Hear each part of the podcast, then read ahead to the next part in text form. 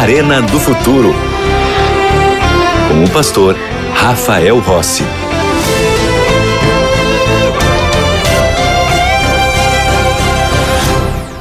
Já estamos de volta com o programa A Arena do Futuro e eu tenho aqui nas minhas mãos o estudo bíblico A Procura da Verdade. São 15 temas selecionados na palavra de Deus para você entender e compreender temas que são importantíssimos, que Deus deixou para que nós nos preparássemos para tudo aquilo que está por vir.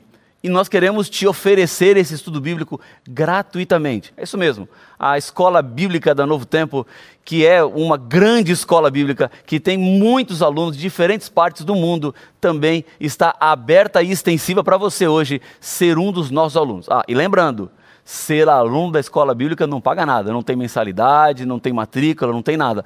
Todos são bem-vindos. E o que você deve fazer para se inscrever na escola bíblica da Novo Tempo e receber gratuitamente o estudo à procura da verdade? Bom, você pode mandar uma mensagem para nós pelo WhatsApp. O número é 12 98244 0077. Vou repetir: 12 98244 0077. Ou você pode nos telefonar no número fixo, que é 12 21 27 31 21. Lembrando que este telefone fixo funciona de segunda a sexta-feira no horário comercial. Há também a terceira opção, que é você ir diretamente até o nosso site, que é biblia.com.br.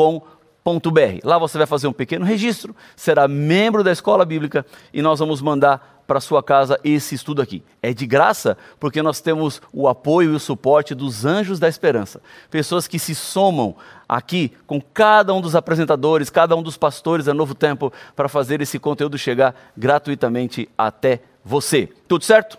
Acordo feito? Se você ainda não é aluno da escola bíblica, eu espero que você faça a sua inscrição agora, porque é bênção do Senhor na sua jornada, na sua história. Bom, vamos à Bíblia? Vamos ter a Bíblia na mão, porque aqui na Arena do Futuro tudo começa na palavra.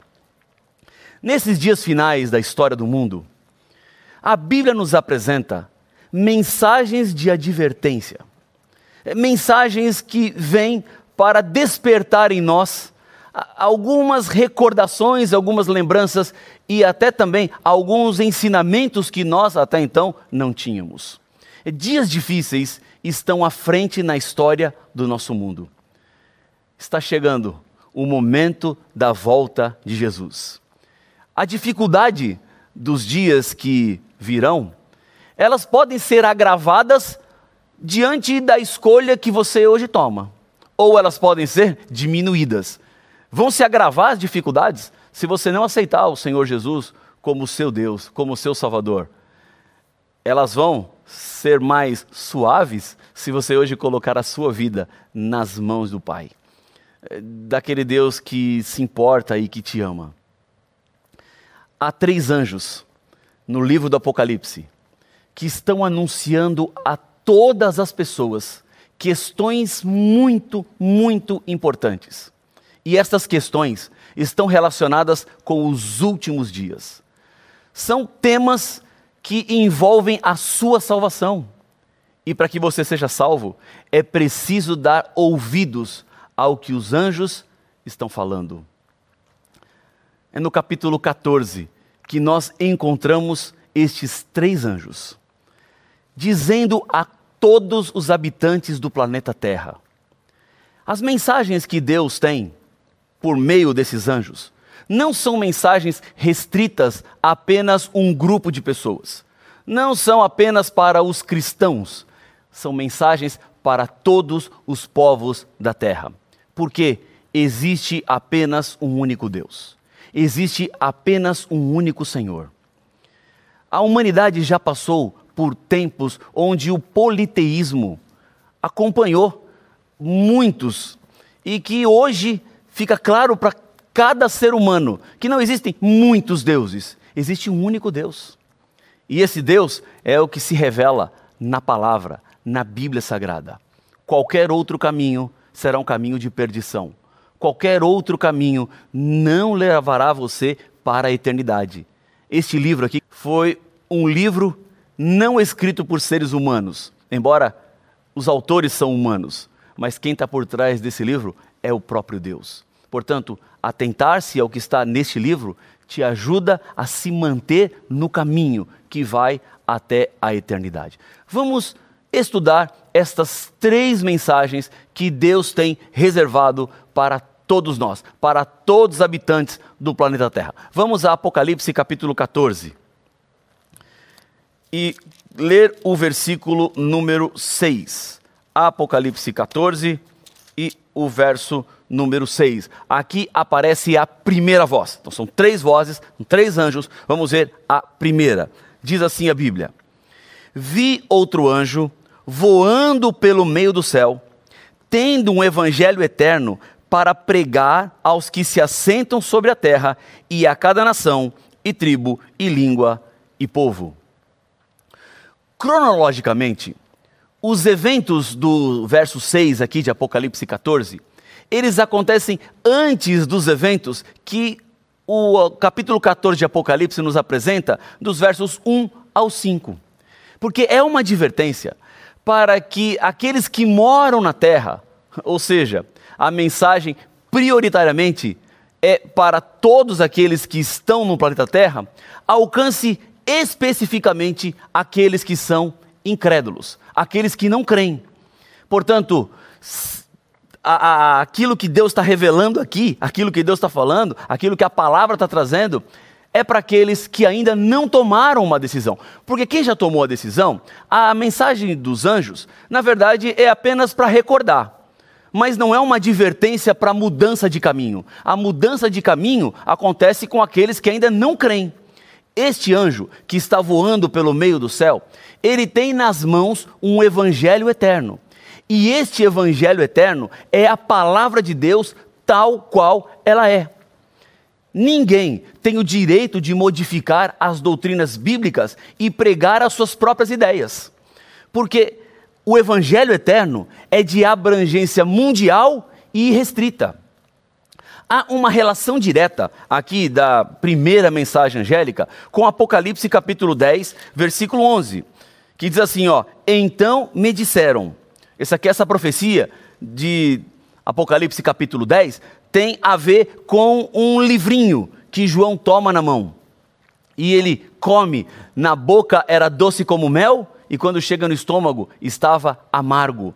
Esta profecia tem a ver com a pregação do Evangelho, exatamente como tem a voz do primeiro anjo em Apocalipse 14. E olha o que diz, Apocalipse 10, 11. Então me disseram: é necessário que ainda profetizes a respeito de muitos povos, nações, línguas e reis. Ou seja, esta é a pregação do Evangelho para todo o mundo, é alcançar todas as pessoas. Jesus também no seu sermão profético em Mateus capítulo 24, versículo 14, diz que o evangelho do reino deve ser pregado a todo mundo para então chegar o fim.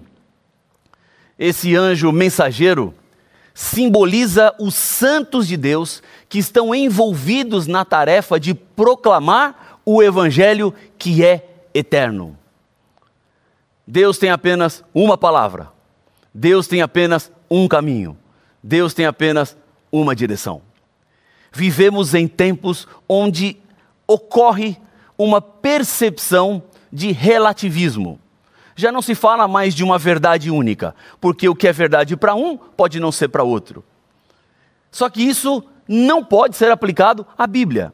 Quando nós nos valemos da palavra de Deus, há uma só verdade. E a verdade da Bíblia é verdade para mim e é verdade para você. Este evangelho eterno é para mim e é para você. Simples assim. Vamos ao versículo 7 de Apocalipse capítulo 14, a continuação da mensagem do primeiro anjo. Diz assim: O que esse anjo está dizendo? Em grande voz: Temei a Deus e dai-lhe glória, pois é chegada a hora do seu juízo. E adorai aquele que fez o céu e a terra e o mar e as fontes das águas o conselho bíblico é: temam a Deus e deem-lhe glória. A pessoa teme a Deus ao reconhecer o grande poder que Deus tem e das obras maravilhosas que ele faz. Isso implica se arrepender dos seus pecados e obedecer a Deus, para que Ele seja glorificado em você. Temer a Deus não é sentir medo dele. Temer a Deus não é fugir de Deus. Temer a Deus não é esconder-se de Deus. Mas temer a Deus é reconhecer quem é o Senhor e deixá-lo na posição de Criador do universo, na posição de doador da vida, do Senhor da sua história, daquele que cuida de cada detalhe para que você chegue até a salvação. O anjo também diz que chegou a hora do juízo. Entendendo o contexto aqui da primeira mensagem angélica e comparando com Daniel, capítulo 8, versículo 14, quando lá é dito que depois de duas mil e trezentas tardes e manhãs, o santuário seria purificado. Este verso 14 de Daniel capítulo 8, na verdade, ele é uma resposta a uma pergunta que aparece no versículo 13, que diz assim, ó: "Até quando vai durar a visão do sacrifício diário e da transgressão assoladora?" visão na qual é entregue o santuário e o exército para serem pisados? E a resposta é: até 2.300 tardes e manhãs. Esta profecia aponta para um momento no qual Jesus no céu começaria o seu julgamento. Então, Apocalipse capítulo 14 está intimamente conectado com Daniel capítulo 8, versos 13 e 14. É o cumprimento. Deus se assenta para julgar. Jesus começa no céu o juízo investigativo, olhando nome por nome, passando todos nós em lista para saber quem está salvo, quem está perdido. A exemplo do que é apresentado no capítulo 7 de Daniel, no capítulo 8, o chifre pequeno é julgado. E em Apocalipse capítulo 14, vemos uma clara correspondência entre a purificação ou a reconsagração do santuário e o dia do juízo, o dia do julgamento. Há uma alusão direta ao dia do Yom Kippur, que era quando o sumo sacerdote entrava no lugar santíssimo do santuário terrestre para começar a purificar o santuário. O santuário da terra, ele foi construído com base no santuário celestial. Porque tudo o que acontecia no santuário da terra estava levando para o santuário celestial o plano da salvação não acontecia no santuário da terra, porque o santuário da terra era apenas um modelo, era apenas a sombra de uma realidade de um santuário que estava lá no céu. Porque não é o sangue do cordeirinho aqui do santuário da terra que perdoava o pecador, era apenas um substituto transitório, até que Jesus Cristo viria à terra e morreria, porque o sangue de Jesus, sim, esse é suficiente para o perdão dos nossos pecados. Simbolicamente, os cordeirinhos no Antigo Testamento eram sacrificados. O sangue deles representavam o sangue de Jesus. Agora, se Jesus tivesse falhado em sua missão e não tivesse morrido, de nada adiantaria todo o ritual do santuário terrestre. O ritual do santuário terrestre só tem sua validação porque Jesus cumpriu na cruz. Levou o meu e os seus pecados. É, levando em conta que o tempo do juízo começa depois das 2.300 tardes e manhãs, ou seja, em 1844, é possível compreender que esta mensagem tem de começar a ser divulgada um pouco antes. É, quando a Bíblia fala de juízo final, ela refere-se a três etapas ou três fases do juízo. Essas fases estão todas reveladas no contexto do julgamento final de Deus na humanidade. O primeiro juízo é o juízo de investigação. É o que acontece antes da volta de Jesus a esta terra para buscar, eu e você, os filhos e as filhas fiéis do Senhor. É um juízo de vindicação. Então, todos nós estamos passando por esse juízo. Este juízo de investigação, ele vai terminar quando Jesus no céu disser: está feito. Ele terminou o trabalho de intercessão. Quando Jesus disser está feito, quem está salvo, salvo está. Quem está perdido, perdido está. Já não há mais como trocar de salvo para perdido, nem de perdido para salvo. O que tinha de ser feito, já foi feito. O que tinha de ser cumprido, já foi cumprido. E isso inaugura a segunda etapa, ou a segunda fase do juízo, que é o juízo de comprovação. Esse juízo de comprovação acontecerá no céu, durante os mil anos, onde cada um dos salvos confirmará a justiça de Deus. Em outras palavras, lá no céu, você vai saber por que pessoas que você tinha certeza que não estariam no céu, lá estarão. Lá nesse juízo de comprovação, você vai comprovar por que pessoas que você tinha certeza que estariam no céu não estão. Será o dia onde todos verão a consciência de todos. Cada um verá a sua própria consciência. Uma outra surpresa que nós teremos no céu é a surpresa de você estar tá lá. De ver que tudo aqui valeu a pena. Eu quero ter essa surpresa.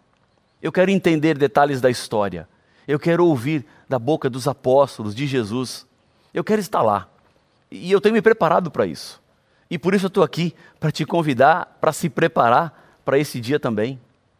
Esse juízo é um juízo do qual eu e você somos parte. E não temos como escapar desse juízo. O que podemos fazer é nos prepararmos para tudo aquilo que está por vir. Então, vem a terceira etapa do juízo, que é o juízo de execução. Quando todos os infiéis a Deus, e inclusive Satanás e os seus demônios, receberão a condenação final, que será a morte e a destruição eterna. Esse juízo acontecerá no final dos mil anos. É por isso que na mensagem angélica o anjo diz assim: ó, adorai aquele que fez o céu e a terra e o mar e as fontes das águas, porque Deus é o nosso Criador. Há uma ideia que se opõe ao criacionismo divino, que é chamada de evolucionismo. O evolucionismo diz que o mundo e a vida vieram do acaso, vieram do nada. Mas nós cristãos sabemos que estamos neste mundo porque Deus nos planejou. Vida só pode vir de outra vida. Não existe vida vindo de não vida. Mas a evolução diz que elementos químicos se juntaram de maneira assombrosa e aleatória até que surgiu a primeira forma de vida, e dessa primeira forma de vida derivou-se para outras formas de vida que foram evoluindo, evoluindo, evoluindo, e tudo que nós temos hoje no mundo surgiu ao acaso, surgiu sem nada e nem ninguém por detrás deste processo. Quem lê a Bíblia sabe que você não é resultado do acaso. Você não está aqui porque elementos químicos se juntaram. Você foi planejado por Deus. Você é obra-prima nas mãos do Criador. Portanto, não se deixe levar por esta ideia de que você veio do nada, porque a sua vida não é um erro. A sua vida foi planejada por Deus. E se você está aqui hoje, é porque Deus abre diante dos seus pés o caminho da salvação.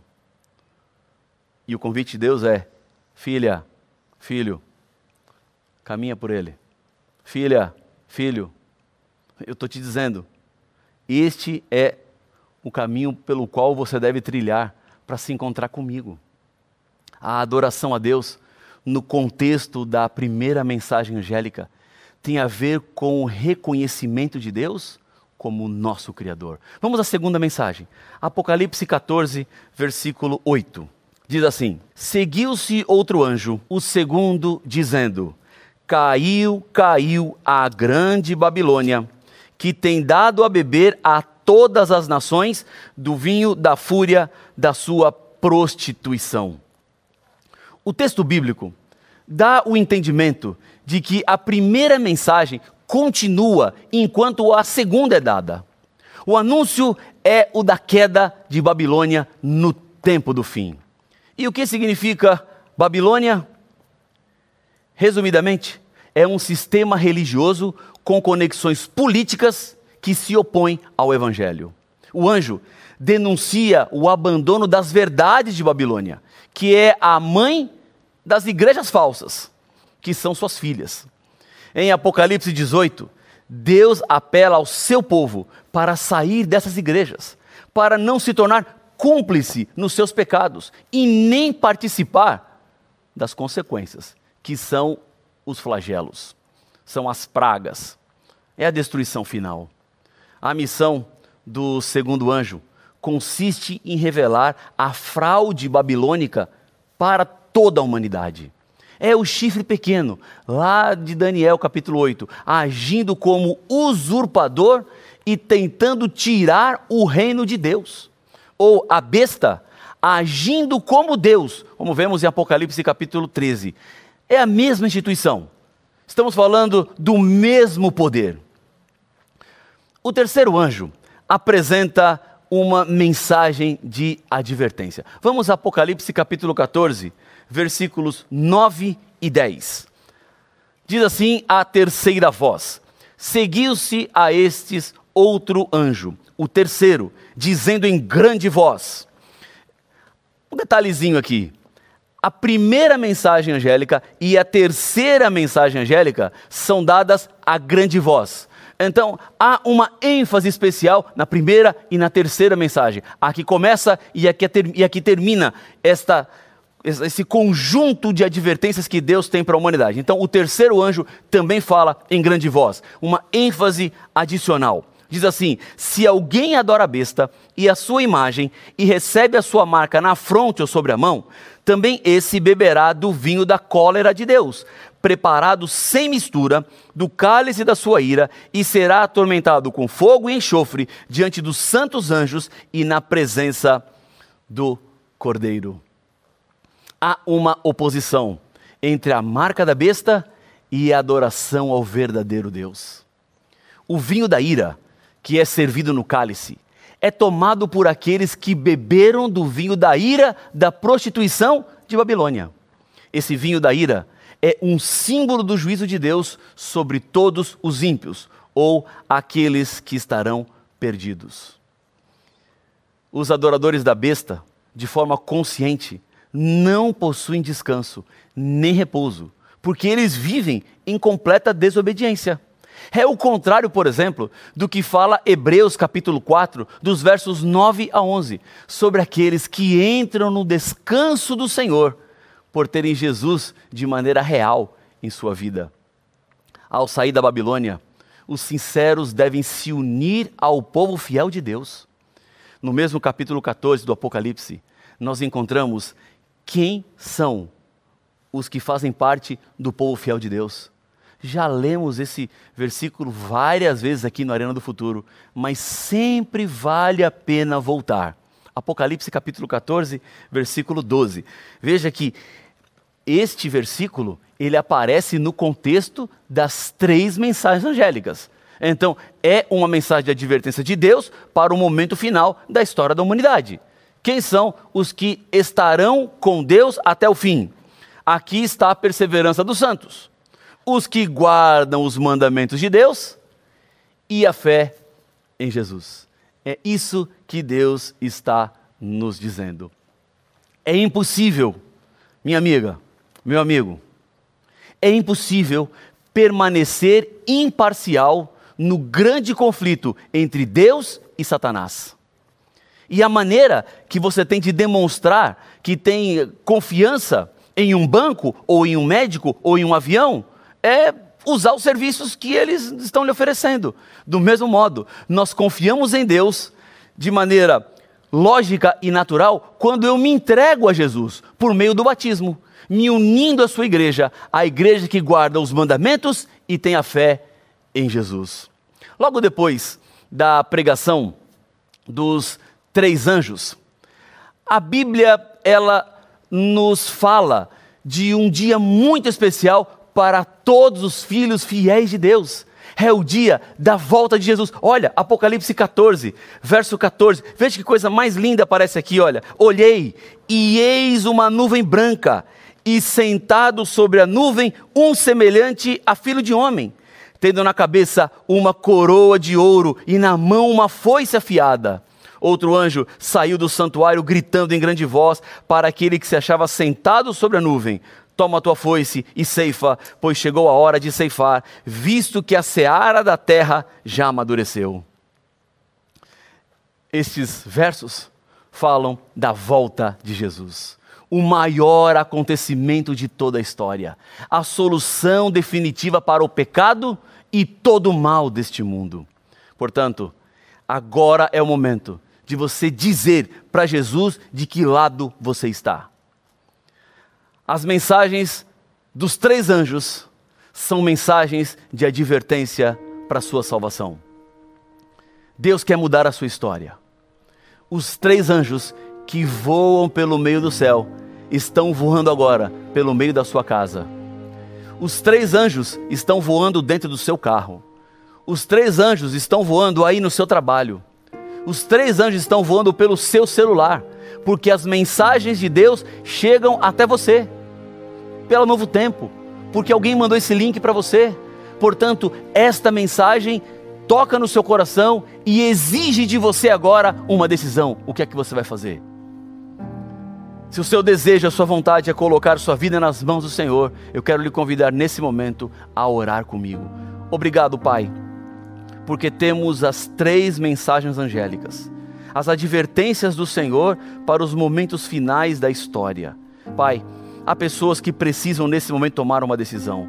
Há pessoas que precisam sair das suas casas, irem até uma igreja, receberem o batismo, selarem a vida ao teu lado. Dá forças a esta tua filha, a este teu filho que ora comigo neste momento, porque nós precisamos do Senhor e é por isso que oramos no nome de Cristo. Amém. Amém. Que Deus abençoe muito a sua vida. As três mensagens angélicas estão aí: advertência, paz e salvação. Que Deus continue contigo. Um abraço e até mais.